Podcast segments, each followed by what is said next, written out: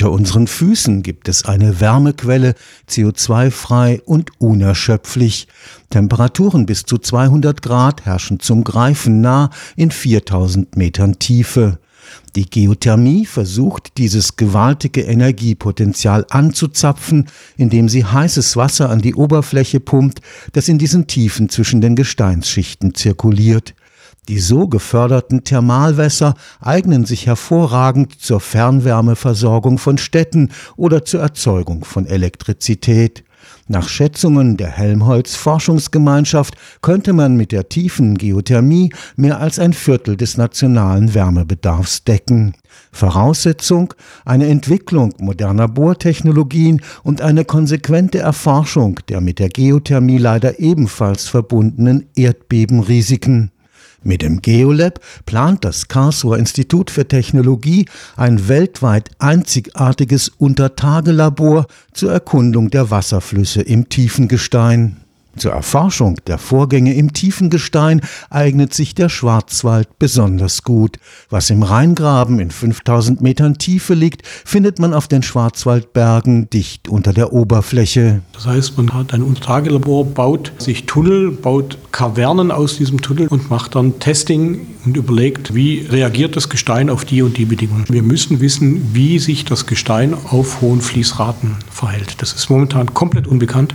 Und die Darstellung dieser Prozesse ist das primäre Ziel von Geolab. Professor Thomas Kohl ist Experte für Geothermie am Karlsruher Institut für Technologie Unverzichtbare Bedingung für eine Nutzung des gewaltigen Potenzials der Geothermie ist die Ausschaltung des Risikos von Erdbeben. Sie können durch eine Einleitung von Druck zur Nutzung des heißen Tiefenwassers ausgelöst werden. Das seismische Risiko ist nicht durch die Bohrung verursacht. Die Seismizität wird nachher bei der Erschließung des Reservoirs verursacht, in der man dann mit relativ hohem Druck diese unbekannte Gebirgsstruktur versucht zu nutzen. Man muss genau wissen, was man da macht. Wir können nicht beliebige Druckniveaus ansetzen, sondern hier wird das Gestein ganz massiv gestört. Im elsässischen Wendenheim und bei Basel mussten Geothermieprojekte aufgegeben werden, weil sie seismische Erschütterungen ausgelöst haben. Wir wissen, dass wir als Mensch Erdbeben verursachen können. Das wurde gezeigt. Unglücklicherweise großes Erdbeben in Pohang in Südkorea, in dem man mit Drücken, mit denen wir hier im Leben nicht gearbeitet hätten, hat man dort versucht, die, die Fließwegsamkeit eines Bohrers zu erzwingen und das neben einer bekannten Störungszone im Untergrund, das heißt einer Erdbebenzone im Untergrund. Professor Kohl ist überzeugt, mit der jetzt geplanten Grundlagenforschung werden diese Risiken deutlich reduziert werden können.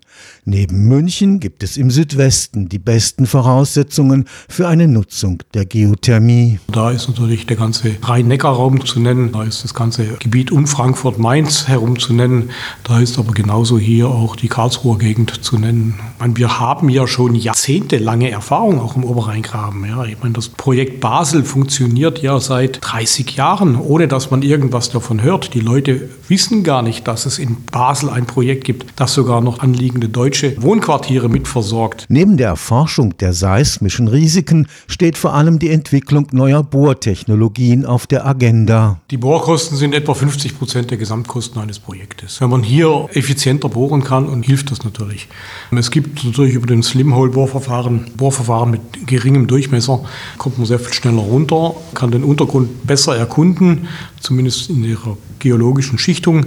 Allerdings sind diese kleinen Bohrungen natürlich nur begrenzt für Geothermie nutzbar, weil wir brauchen im Bereich der Geothermie doch relativ hohe Fließraten, ab 30 Liter pro Sekunde für den Stromproduktion. Wir haben auf der anderen Seite eine fast schon 100 Jahre lange Erfahrung mit der Kohlenwasserstoffförderung.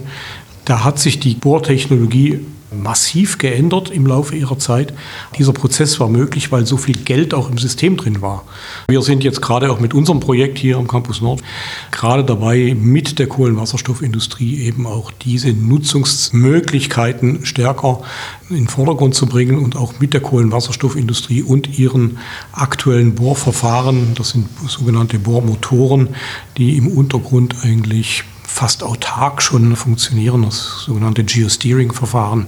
Das sind schon sehr, sehr gute Verfahren, mit denen man im Prinzip ein unterirdisches Reservoir sehr viel effizienter auch ausbeuten kann und das zusätzlich gesagt natürlich auch nicht nur eine größere Möglichkeit zur Fündigkeit bietet, aber auch eine bedeutend geringere seismische Induktion, da wir in diesen Verfahren mit viel weniger Druck auch arbeiten müssen. Gegenwärtig sind verschiedene Orte im Gespräch, wo das Geolab eingerichtet wird. Sicher ist nur, dass bei allen Entscheidungen die Bevölkerung von Anfang an einbezogen werden soll. Wir gehen davon aus, dass dieses Jahr eine wichtige Entscheidung fallen wird. Wir müssen natürlich auch vorher noch eine Explorationsphase machen. Aber um diese Explorationsmaßnahmen zu machen, ist natürlich dann auch schon der Kontakt zur Bevölkerung da. Also ganz wichtig in dem ganzen Scope dieses Projektes Geolab ist der Kontakt mit der Bevölkerung. Das würde vom Tag 1 anfangen und würde mit dem letzten Tag enden eines solchen Projektes. Das ist ganz klar. Also die vertrauensvolle, vor allem auch transparente Darstellung unserer Forschung mit der Bevölkerung, das ist sehr wesentlich. Stefan Fuchs, Karlsruher Institut für Technologie.